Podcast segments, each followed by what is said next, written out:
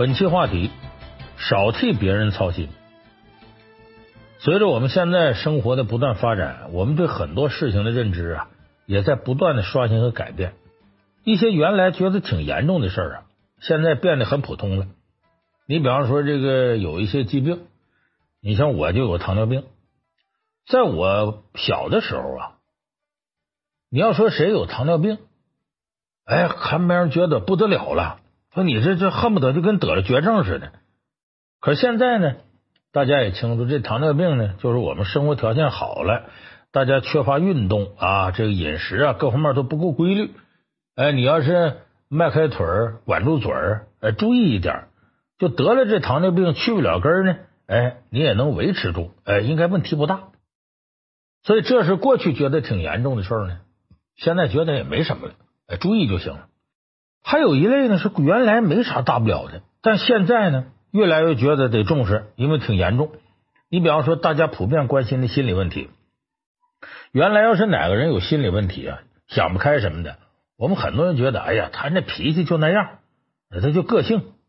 你像原来有得抑郁症的，周围人就会说说他就是受了刺激，是想不开，慢慢就能缓过来了，过一阵就好了。要不然就说是这个人心眼真小，多大点事啊啊，想开点。其实我们现在对抑郁症已经认识的很清楚了。如果不接受系统的心理治疗，光靠病人自个儿是很难走出来的。严重的呢，可能会变得精神失常，甚至是自杀。所以，我们现在呢，对心理疾病啊认知比过去那是清醒多了。原来认为没什么，现在看呢，呃，是挺重要的事儿，得治。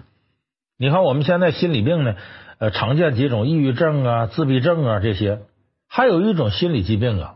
也是我们呃身边的人经常容易得的，这病叫什么呢？今天咱们就说这种病叫操心病。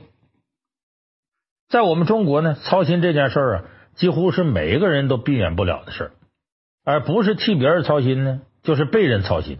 你看，父母替孩子操心，孩子小时候贪玩不学习得操心，长大了找不着工作得操心，找不着对象也得操心。朋友之间呢，互相操心啊，你和谁谁谁不合适啊？你应该怎么怎么样啊？甚至很多时候，我们对那些跟你八竿都打不着的事儿啊，也操心。哎，你比方说，哎呀，这个王宝强离婚了，哎呀，他在那操心。你看当初我就说，王宝强就不该找马蓉这样媳妇儿。哪天看个体育比赛，他也在那操心。哎，这球不能这么踢呀，应该上谁谁呀，不该上谁谁呀？哎，哪个教练就该给他撤了。哎，可以说在生活当中啊。让人操心的事儿啊，有很多很多。如果我们仔细观察，会发现呢，这些操心的事儿里边呢，绝大多数都不是在为自己操心，而是替别人操心。而且这些操心呢，多数是白费功夫，没什么用。你大伙儿可以仔细想一想，有哪件事是你为别人操心，最后如愿呢？很少，多数呢都是别人该怎么样还怎么样。哎，你父母为你学习不好操心，你学习成绩就上去了吗？担心你找不着对象，你就很快脱单了吗？都没有，没准最后操心的人呢，还落了个狗拿耗子多管闲事这么一个评价。而且往往是你越替别人操心，你和那个人的关系啊就越往坏了发展，最后闹得老死不相往来也是常有的事。你想，本来操心是为了替对方考虑，想要去帮助他，怎么就弄得事与愿违，付出却得不到回报呢？说白了，这跟你自己没啥关系，而是操心这种方式本身就是一种低情商的行为。我们说了很多次，高情商一个重要因素是什么呢？咱们节目里说过好多回了，就同理心，就换位思考，就站在别人的角度去考虑事情。而操心呢，恰恰相反，是你呀站在自己的角度去考虑事情。所有的出发点都是你认为该怎么办，而不是对方想怎么办。到最后做出的事情不让人满意，那不是理所当然的吗？就你从你的角度考虑，你不是从他的角度考虑。咱们有句话叫“看三国掉眼泪，替古人担忧”，就这个意思。咱们举三国里例子啊，你看《三国演义》里曹操，为什么在很多人眼里呢是个大反派？不是曹操做的什么坏事，最根本的原因就是曹操啊挟天子以令诸侯的举动。啊，汉献帝呢，呃，被曹操裹挟。其实就是个傀儡皇帝，没半点实权，所有的号令实际上都是曹操下的，这才引来那些忠于汉室的臣子们记恨，呃，把曹操奸臣的这么一个人设就给定下来了。按理说呢，这汉献帝作为皇帝呀，让手底下的大臣给架空了，自己成了个傀儡，这搁一般人身上就恨死曹操了。可是这汉献帝跟别的皇帝他不太一样，他其实不恨曹操。有人说为什么老梁？这可是我看三国没看出来。你看啊，咱们说汉献帝他不是一开始就当上皇帝，他最早啊就是个王，陈留王。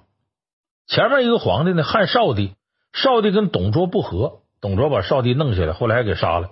这个陈留王捡漏啊，才上来当的皇帝。你要知道，董卓的个性啊极其残暴，当初就曾经为了恐吓那些不听话的大臣呢，当众杀人喝血。汉献帝那时候还小。待在这种人身边，整日提心吊胆，就怕哪天董卓不高兴啊，把自己给杀了。后来呢，王司徒巧使连环计，董卓呢死了，这汉献帝又落到董卓的原来的旧部李傕手里。而这李傕呢，同样也不拿他当人看。等到后来落到曹操手里呢，这个曹操啊，礼数还周到一点，好吃好喝伺候着汉献帝，还把自个女儿啊。嫁给汉献帝，当然这这也是为了监视汉献帝嘛。那么在曹操这里待遇，跟在董卓、李傕那比较之下呢，他觉得曹操这人呢还挺不错。再加上这汉献帝小时候的遭遇呢，也让他看明白这一点了。就靠他自己呀，怎么也不可能这个光复汉室。虽然他是皇帝呢，可曹操手底下这个地盘啊、兵将什么的，那跟他没关系，那都是人曹操啊啊自个儿打拼出来的。是人家私有财产，跟你汉献帝啊，什么汉室江山一点关系都没有。那么汉献帝呢，他也不操这份闲心，他也没那么大野心，自己在曹操骑马呀，呃，吃穿不愁，过得呢还算是得体自在。可是要到其他人手里，指不定怎么样，十之八九得比现在差。那要到别人那儿，那可能搬起石头啊砸自己的脚。所以这汉献帝呢，当这傀儡呀，其实当的是心甘情愿的。光他自个儿愿意不行，这个朝廷里有不少啊愿意替他操心的大臣，他们不乐意，整天就想着怎么能够帮助汉献帝啊掌握大权，做着光复汉室的美梦。看着曹操整天打着皇帝幌子为自己谋私利，心里老大不痛快了。于是，一帮人就凑在一块商量，怎么能除掉曹操。你看后来董承啊、刘备呀、呃将军吴子兰呢等人密谋，弄个衣带诏出来，哎，就说。传汉献帝旨意，想要设计杀死曹操，结果事情没弄好呢，被曹操知道了，把参与衣带诏的人呢，除了刘备跑了之外呢，其他人杀了个精光。而且问题呀，不光是他们这次行动失败那么简单，他们的举动啊，把汉献帝跟曹操之间关系给搞个紧张了。原本俩人挺默契的，你养着我啊，然后你干你的事就行了。可这事一出啊，在曹操心里埋下一根大钉子。你汉献帝是不是不想甘心受我摆布了？你开始有野心了？你是不是想弄死我呀？他开始提防汉献帝，而汉献帝呢，总觉得自己特别无辜。你这不赖我，这这些人要搞事情，把我牵扯进来，你说算怎么回事？我日子过得好好的，我招谁惹谁了？所以在我看来，这汉献帝对曹操啊，其实没啥怨恨，要不然后来也不能心甘情愿的把皇位啊就禅让给曹丕。反而是那些整天愿意替他操心、逼他兴复汉室那些人，总给他压力，还时不时的坑他一下。这些人，这最让他头疼讨厌。而这个呢，就是操心面对的第一个误区。你觉得自己是好心，愿意操心，可人家到底需不需要你操心，那就另说了。不是有句话吗？叫“皇帝不急太监急”，说的就这么回事。前面呢。我们说这皇帝不急太监急是关于操心的第一种情况，就别人不需要你操心，你硬帮着别人操心，最后容易适得其反。还有一种情况呢，是别人确实遇到困难了，找你来帮忙出主意，这时候呢是别人邀请你帮他操心，但作为操心的人呢，不是别人让你操心你就能操心，你还得考虑一下呀，自己有没有这能力去操这心，有那没问题。就像刘备有事就找诸葛亮，你来帮我操这心。把事儿给我解决了，然后诸葛亮三下五除二啊，把事情办利落，皆大欢喜，这好事。可你要没这能力呢，事儿你给办砸怎么办呢？最后结果有可能不光害了别人，还把自己给坑进去了。你看，咱举个例子啊，你看这个隋唐那段历史，唐太宗李世民和他哥太子李建成争夺皇位的事儿，李世民不在玄武门里边啊，玄武门兵变。把他哥哥李建成跟弟弟李元吉俩人一块全给弄死了，最后自个儿当上皇帝。按理说呀，这种连自个儿亲兄弟都能下得去手的人呢，给大家印象就是刻薄寡恩、冷血无情，啊，看着就让人讨厌的一种人设。可是我们很多人呢，了解这段历史的人呢，对李世民好像没什么厌恶情绪，反而在心里支持李世民这么做。这赖谁呢？并不赖李建成，很大程度赖这个帮李建成瞎操心的李元吉身上，就他三弟。要说刚开始呢，呃，老大李建成，老二李世民，老三李元吉，这哥仨关系挺好，亲哥们儿。李建成呢，早早就被定为李渊的接班人，长子嘛。李世民呢，也对他这个哥哥挺信服，也没有要跟他争夺这个储君的意思。但后来随着李世民呢，靠自个儿的能力和人格魅力拉拢一大堆能人，功劳越来越多，这就有点让李建成不高兴，有点吃醋了。但他也是只是觉得这李世民呢，风头盖过自个儿，让自己这个太子处境有点尴尬。有一回呢，他跟三弟李元吉呀说起这件事了，原本呢就想跟李元吉发发牢骚。哎，顺便呢，也想从他嘴里边啊，就是探听点消息。那就是李世民呢，会不会跟自己争夺太子？如果他不跟自己争，那自己就彻底放心了。你要说这李元吉呢，长得比较难看，不受人待见，性格还比较暴躁，动不动就要杀人什么的。他平日里呢，没少被二哥李世民教训，所以跟李世民呢就有点隔阂。哎，反而呢，他跟自个儿大哥李建成走的比较近。这李元吉一听李建成的话呀，就觉得这大哥遇到困难找我来帮忙，让我给他出主意，那我得给他操操心。就跟他说：“说我二哥现在势力发展的这么猛，对你绝对是个威胁，长久下去对大哥不利呀。”他就把这想法给添油加醋的跟李建成说了。李建成一听说这三弟也这么认为的，看来我真得注意点了。从此之后呢，李建成就开始处处针对李世民，想方设法呢。要把李世民打压下去，可是呢，李建成的能力啊，跟李世民差的不是一点半点，你压不住人家。人家李世民该立功立功，该受赏受赏。这李建成呢，就又跟李元吉俩人嘀咕上了，看怎么能把这劣势扳回来。可我们说了，李建成无能，这李元吉也不怎么地，他只会好勇斗狠，论智谋才干，他还不如李建成呢。你说他能有什么有建树的主意？他出不了。但他这一看李建成急了，他在一旁更着急啊。更替操心了。咱们俗语说的好，病急乱投医，他就给李建成啊出了一堆馊主意，甚至呢说找刺客刺杀李世民主意他都说了。李建成听完之后吓了一跳，马上阻止他这个想法。我呀只说要保住我太子位置，我可没说要杀李世民呢。毕竟咱们是亲兄弟。结果这时候李元吉嘴里还振振有词说：“我呀就为大哥着想，跟我有什么相干？”意思说，大哥，我给你出谋划策，说杀了他，那是为你着想。李建成听他这么一说，也琢磨了：是啊，我跟这个二弟争太子，跟这李元吉跟三弟也没啥关系，他是在帮我。那么说，杀李世民？哎，这时候他就犯嘀咕了，嘀咕嘀咕着呢，就琢磨呀，他这主意有道理，一劳永逸，把他弄死了，我就不用担心了。所以跟李元吉两个人呢，就密谋要在玄武门把李世民处死。结果消息泄露了，非但没能如愿杀死李世民，把这俩人的命还给搭进去了。所以你看，这就我们说的，你说真操心，你要能够帮助人还行，你别弄来弄去的，最后成了搅局，不仅没帮上忙，还把事情搞砸了。你说这何苦呢？所以没金刚钻别揽瓷器活，你得掂量掂量自己是不是能够操得起这个心再说。那么前面呢，我们说的两种替人操心结果都是操心失败的。那替人操心，结果要是成功了，我们真的帮助对方解决问题了，是不是就没有问题了呢？如果你真的是为对方好的话，不想害他，我劝着大伙最好也不要这么做。有人说，那为什么你能帮别人还不替别人操这心呢？哎，我告诉大家，我们每个人的成长过程中啊，挫折和困难是必须要经历，只有经历过失败之后啊，你才明白自个儿错在哪儿，知道怎么改。为什么我们总是会有后悔的想法呢？就是因为你在失去之后，我才明白什么事对你到底重要不重要。而在这个之前呢，我相信不管是谁跟你说什么，你都很难听得进去。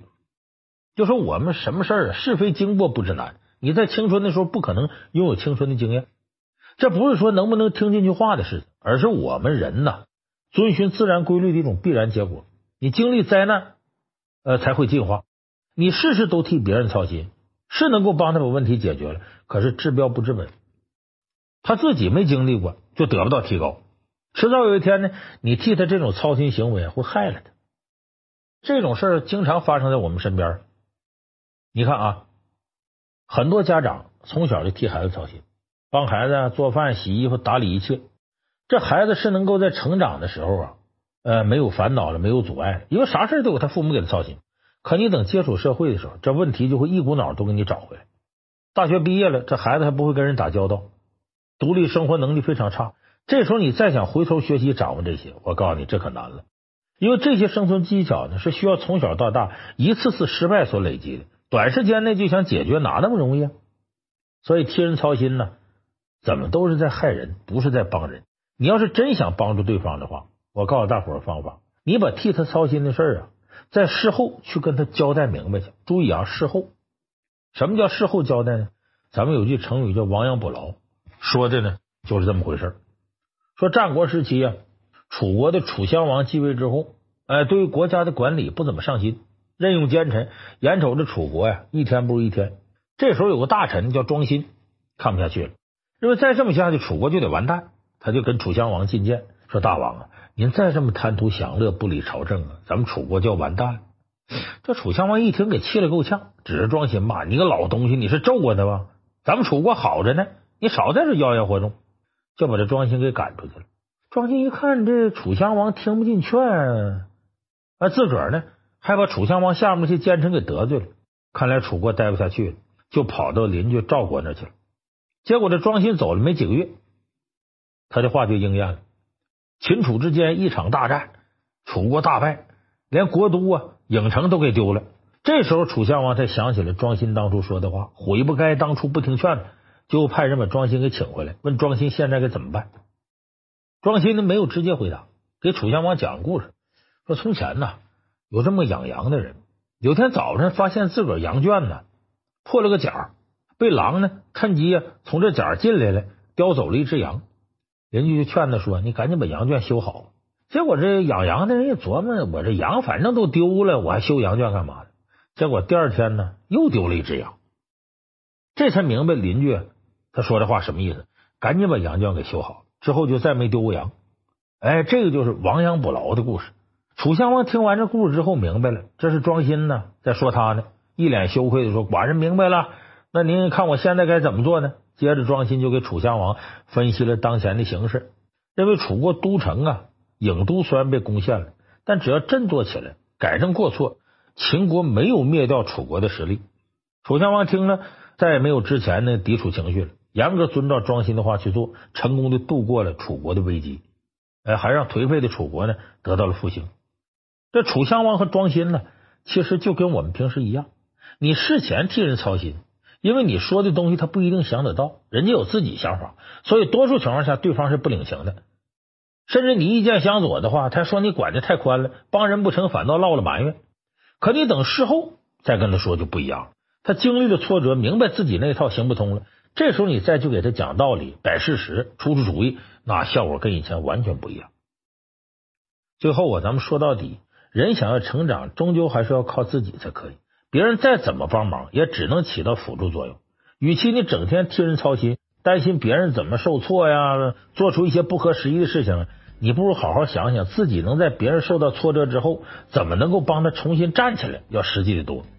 所以最后告诉大家一条道理：事后亡羊补牢比事前操心更加符合情商的规律。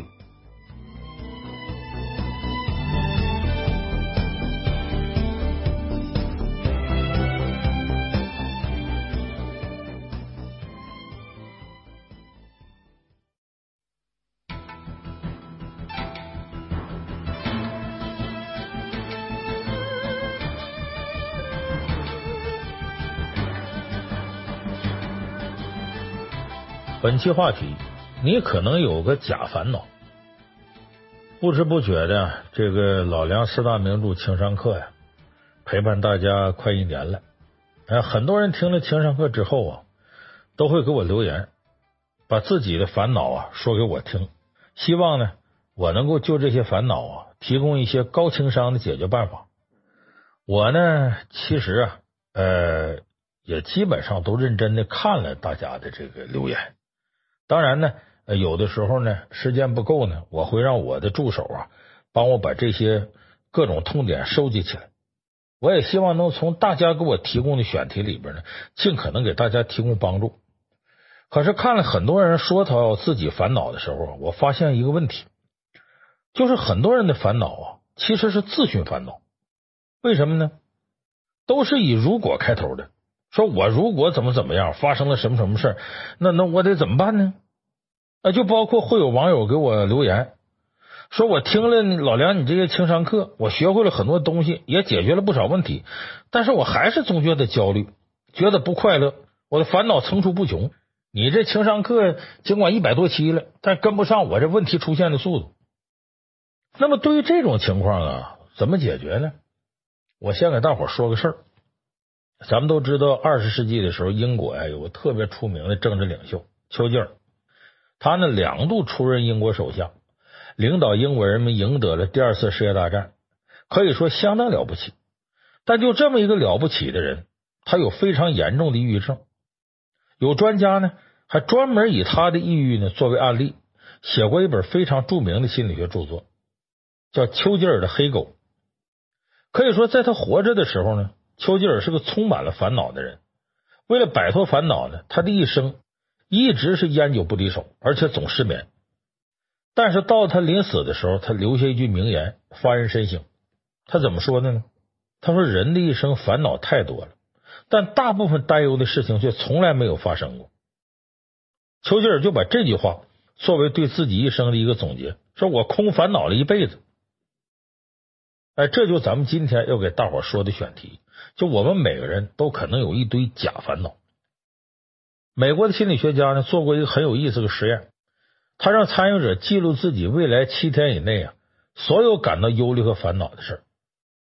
结果三个星期后呢，人们发现百分之九十的烦恼并没有真正发生。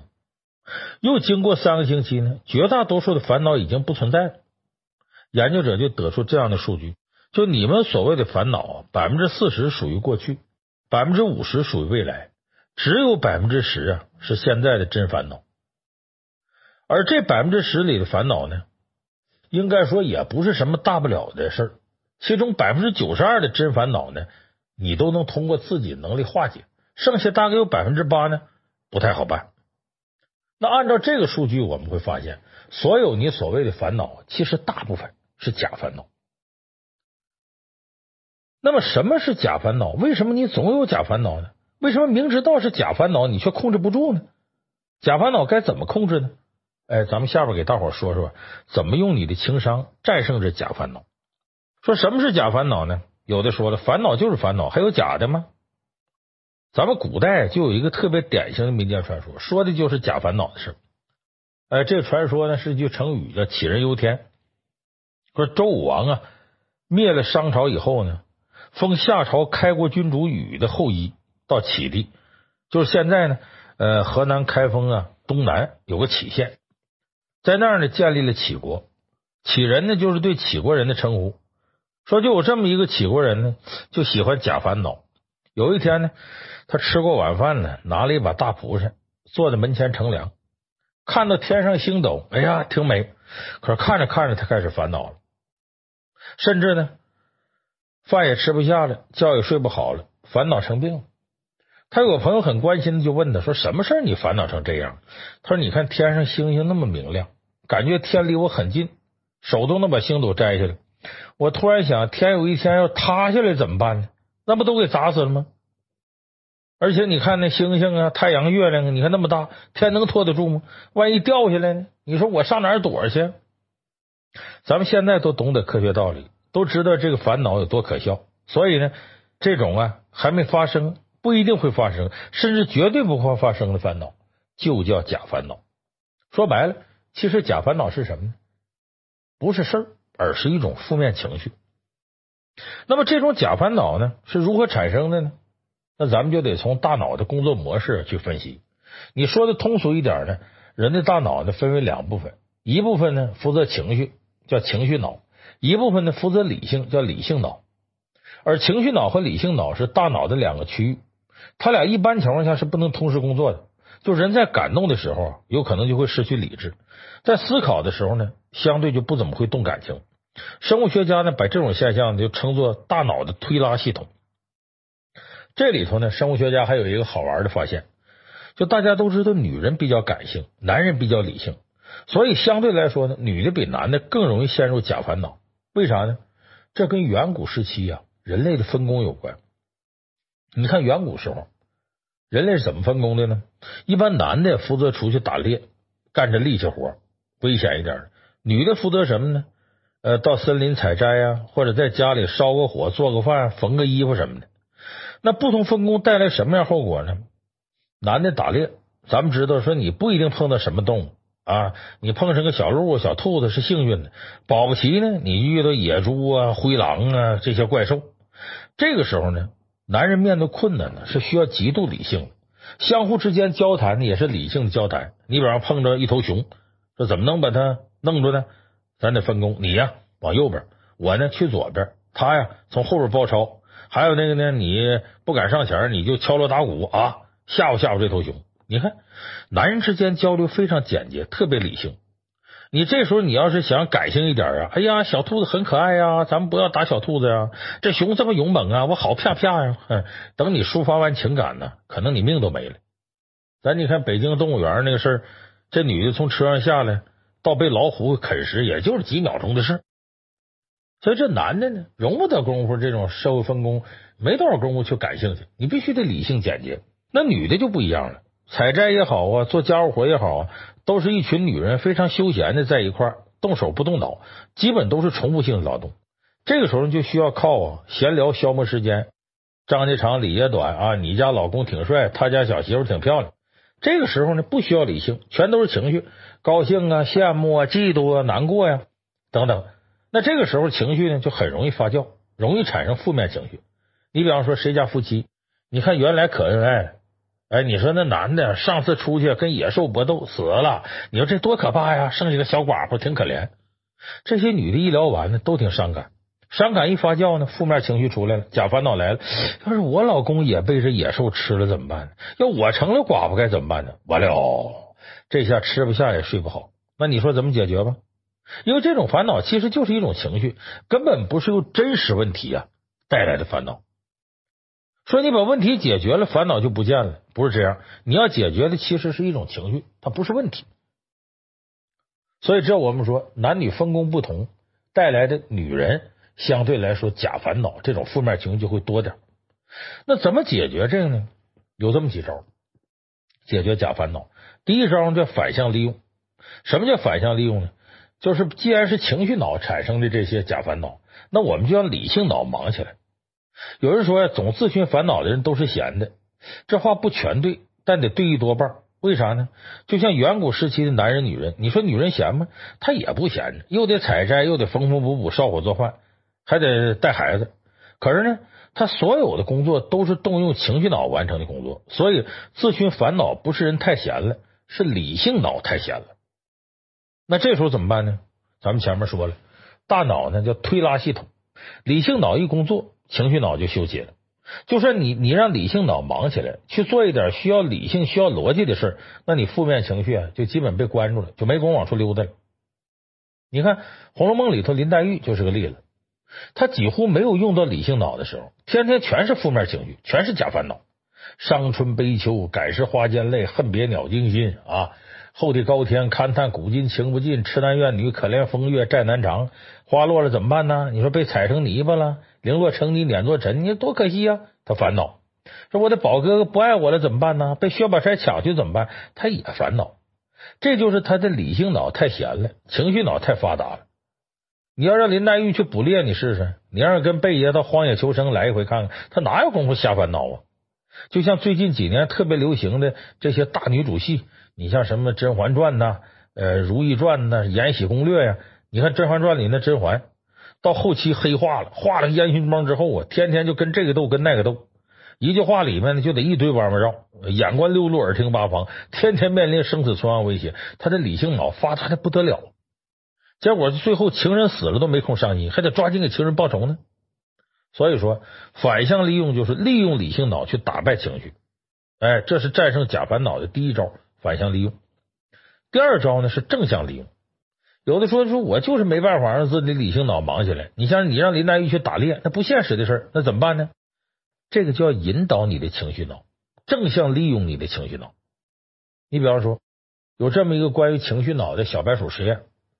说你给小白鼠糖吃的时候，它的正面情绪就特别发达；当你用这个这个电棍呢去打它的时候，它的负面情绪就特别发达。那后来就出现这么一现象：就这小白鼠，你别管它当天的心情怎么样，只要他看到糖了，他就产生正面情绪；只要他看着那个电棍了，他就会产生负面情绪，就形成一个条件反射。你把这个实验用到人身上，也有同样的效果。那咱们说了，其实假烦恼呢是负面情绪的延伸。因为忧愁、因为恐惧、因为羡慕等等，产生了对未来的担心。那战胜假烦恼，就战胜这种负面情绪。所以呢，当负面情绪出现的时候，烦恼出现的时候，如果不能利用理性脑做理性的事儿，你干脆去放松一下，做一些可以放大自己正面情绪的事儿。比方说，我看看喜剧电影，我和闺蜜一块儿去逛街。哎，你放空一下自己，这就是对情绪脑的正向利用。这前面两招。啊，反向利用，正向利用。第三招呢，叫养狗。有人奇怪，这养狗养宠物和这假烦恼有什么关系呢？哎，其实不是真养狗，这是心理学上一种说法，叫思维定势权。这个思维定势呢，咱们都知道啥意思。你像固定的联想，就是思维定势一种，说白了就是一种思维习惯。你比方说最经典的，就那半瓶可乐的事儿。悲观的人呢，看到半瓶可乐会想到：“哎呀，就剩下半瓶了，我怎么这么命苦啊？”乐观的人不一样，看到半瓶可乐他会想着：“你看我还剩半瓶呢，我真幸运。”同样的，这样的人遇到其他糟糕的事情，也会用这种思维习惯去考虑，就是不是去想我失去什么，而是想我还拥有什么。说我摔了一跤，哎呀，我没摔在钉子上，我挺幸运的。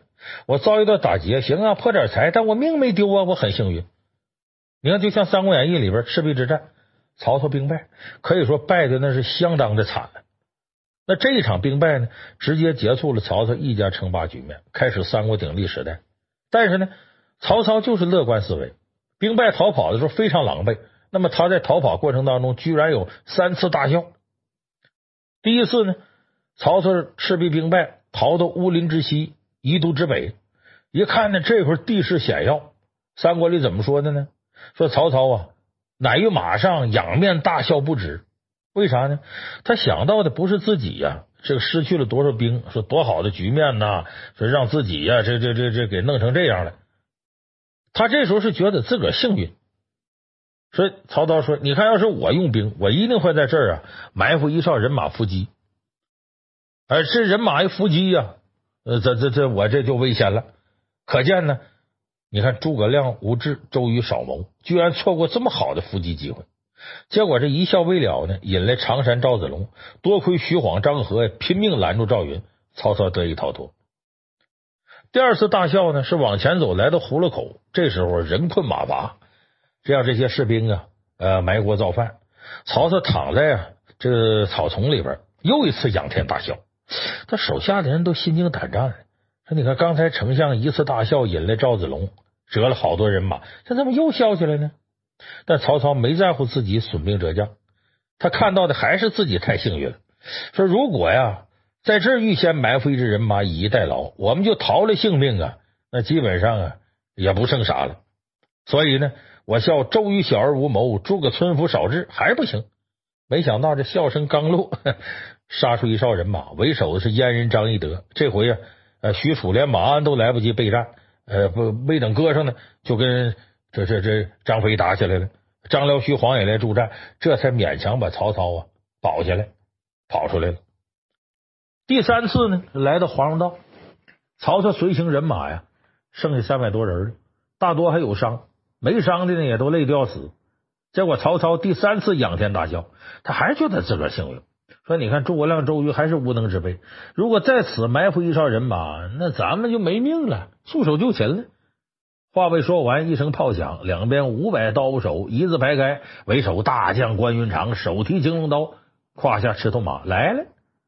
当然，后来事大伙都知道，关云长记得当年呢，这个曹操对他的好啊，这这这个上马赠金，下马赠银，最后把曹操给放了。要不然呢，估计曹操就再没机会笑出来。所以咱们看呢，这曹操就是思维定式、思维习惯，这种乐观心态呢，让他明明眼前有真烦恼，他都不烦。你别说假烦恼了。那这是乐观心态，思维定式。那么悲观心态呢？就咱们开始说呢，看着半瓶可乐就发愁，我怎么就剩半瓶了呢？不够我喝怎么办呢？喝完之后我还想要喝怎么办呢？你看，烦恼就来了。这种悲观的思维定式，你放到其他事情上也会同样悲观。你举个例子啊，你像《红楼梦》里头林黛玉，她就特别悲观。你看当时那个周瑞家的给她送宫花，因为顺着道走到林黛玉这呢，正好是最后，把最后两只送到黛玉手里，她开始烦恼了。那你是不是没当我当正经主子呀？别人挑剩才给我呀。后来大家一块看戏，因为一个戏子长得像黛玉，心直口快，史湘云就说了，黛玉就开始烦恼了，是不是你们不拿我当回事啊？拿我取笑啊？还有一回呢，因为这个下人在他窗户外吵架，他也烦恼，马上觉得这可待不得了，这是贾府上人指桑骂槐撵我走呢。其实你琢磨琢磨，林黛玉处境有这么糟糕吗？不是，虽然是寄人篱下，林黛玉在贾府待着，应该比薛宝钗更理直气壮才对。一个是亲属关系，林黛玉呢是贾母正经的外孙女，薛宝钗呢只是贾母儿媳妇。王夫人姐妹家薛姨妈家的孩子，这关系差好几层呢。再有呢，虽然薛宝钗家里好像挺有钱，其实就已经是个空壳子了。他外头他父亲死的早，家里头还有个败家哥哥，要不然他能跑到贾府寄人篱下吗？但林黛玉就不一样了。哎，他爸爸林如海就黛玉这么一个女儿，所以林如海病故之后呢，呃，攒的家底儿都留给黛玉了。有一次，王熙凤跟贾宝玉开玩笑就说：“说你看黛玉，论模样、论才识、论资产，哪样你这配不上你贾宝玉？所以呢，林黛玉在贾府待着，应该比薛宝钗呀更理直气壮。何况后边还有贾母跟贾宝玉给她撑腰呢。所以呢，林黛玉如果有乐观的思维定式的话，她根本不必烦恼。她那些烦恼就是由她悲观的思维定式造成的假烦恼。那这种思维定式呢，在心理学上呢？”就被称作是思维定式犬。为什么叫思维定式犬呢？就这种思维定式啊，就像只狗一样，老在你脑袋里乱叫，才让你特别悲观。那么说咱怎么办呢？第一呢，你得接纳它。这思维定式犬是你自己的狗，哎，你跪着也得养着。哎，你要接纳这种情绪，就像林黛玉遇到问题就悲观了。哎，他们不喜欢我，不欢迎我在贾府住。首先呢，你得先接纳这情绪。哎，因为这个你轻易跳不出来，你必须接纳。第二呢，接纳之后你要训练这狗，养狗不都得训练吗？思维定式这狗也得训练。你还拿林黛玉举例子，就思维定式决定了，一有问题呢，就觉得哎呀，大家都不喜欢我。好，那我接受这情绪，接受情绪之后呢，我就用我的理智脑去分析，为什么我觉得大家不喜欢我？大家为什么不喜欢我？是我的原因还是他们自己原因？如果是他们的原因，我怎么调整心态？如果是我的原因，我该怎么改变自己呢？这样呢，实际上就是呢，把假烦恼转化成真烦恼，然后解决烦恼，做到未雨绸缪。哎，这个就是养狗的过程。就对思维定势犬，你接纳它，接下来训练它。那么这第三招呢？呃，就我们说这养狗。第四招呢，应对假烦恼呢，叫找到大象。什么意思呢？英国谚语里边啊，呃，有句话叫“房间里的大象”，啥意思呢？就是一个房间里头有一头大象，说大象这么明显，哎，你偏偏假装看不到，这什么意思？这是心理学上一个现象，就是你所有的负面情绪啊，很可能都由一个很致命的问题带来的。比方说，有的人有拖延症，所以他总担心呢，呃，赶不上这个，完不成那个，总是焦虑。比方说，有的人不会交际，他总担心别人讨厌他，不招人喜欢。那这个拖延症，这个不会交际，其实就是房间里的大象。正是由此产生了一系列的假烦恼。这些假烦恼呢，就是大象的粪便。那咱们说，你不找大象，不把大象请出家门，你天天跟在大象后头替他扫这些粪便垃圾，你不累死了吗？所以这个时候呢，就是你就要去啊，把大象找到，然后解决大象。那作为粪便的假烦恼，当然就不会出现了。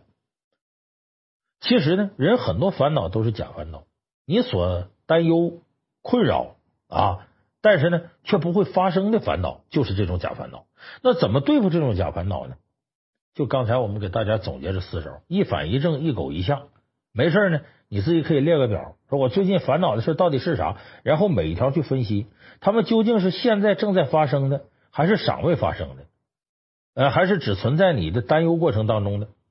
对于现在正发生的烦恼，呃，咱们可以在呢呃其他期的情商节目里头，我给大伙说，你去找答案去。